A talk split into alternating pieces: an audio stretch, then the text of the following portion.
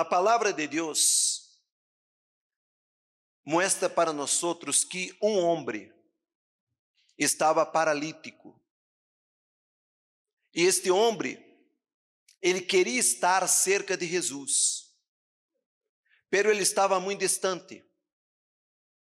E como paralítico, ele não tinha condição de locomover-se. Amém?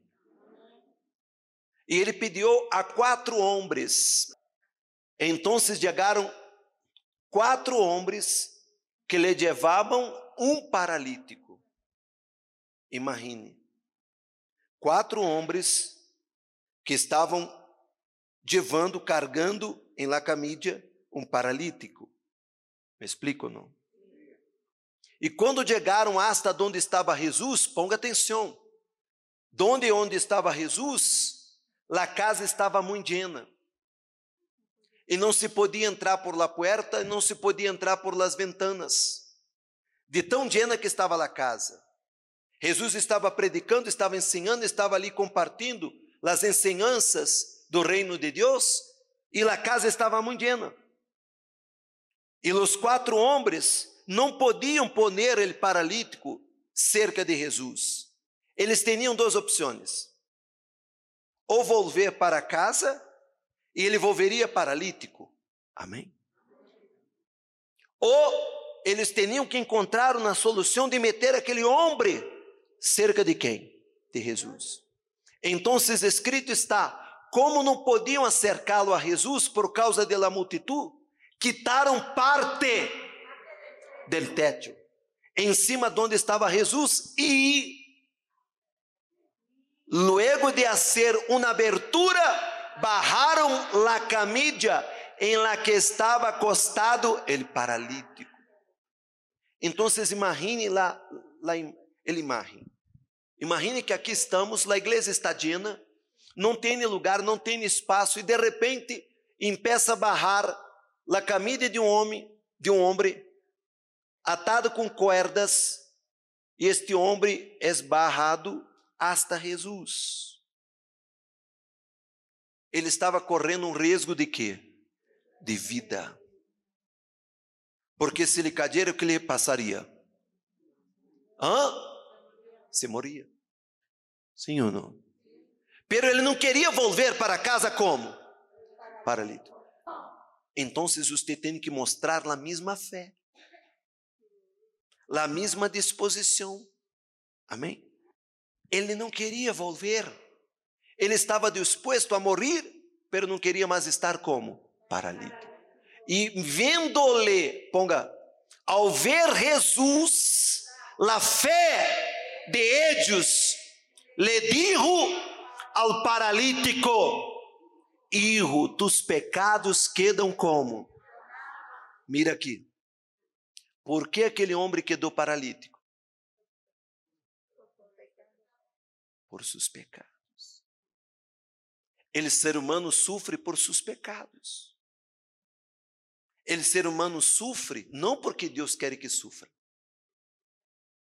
não por destino, não porque tem que carregar a cruz, porque Jesus já cargou a cruz. Ele, ser humano, sofre por seus pecados.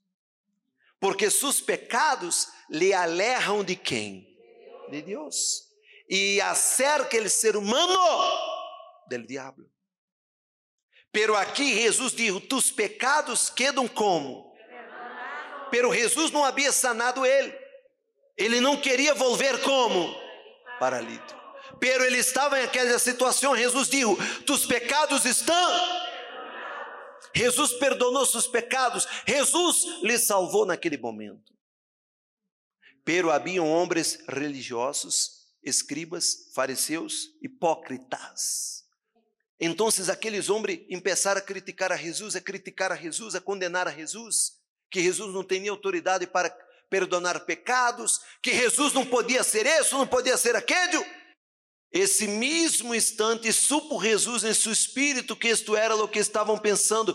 Por que assim? Lhes digo: que é mais fácil dizer-lhe ao paralítico: tus pecados são perdonados, ou dizer-lhe: levanta-te, toma tu camídia e anda.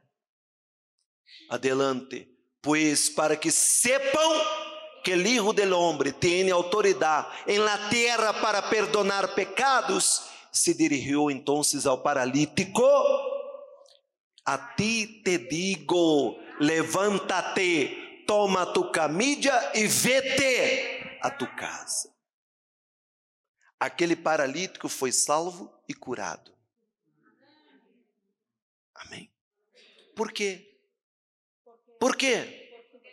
Porque ele mostrou uma fé incomparável. A situação de sua vida não é pior que este homem. Compreende ou não? Se este homem cambiou de vida, se ele milagre aconteceu em sua vida, por que não aconteceria em sua vida? Depende de sua fé. Depende de você manifestar a mesma fé que aquele homem manifestou. Me hago entender ou não? Sim ou não? E há dentro de você esta fé. Pero muitas pessoas não têm esta disposição, não têm esta perseverança. O primeiro obstáculo, a pessoa desiste. O primeiro obstáculo, a pessoa para. Ele quer levantar tua vida. Muitos não estão paralíticos fisicamente, graças a Deus, pero sua vida está paralítica, você está parado. Não prospera, não é feliz nele amor, nada em sua vida anda. Você tem que entregar seus pecados, arrepender-se delante de Deus, entregar sua vida, entregar seu coração Amém? E crer que Jesus levantará a tua vida. Mas entendo uma coisa: você tem que perseverar. Os perezosos não são bendecidos. Os apenados tampouco. Aquele homem não tuvo vergüenza, mas ele foi até o fim e ele foi sanado.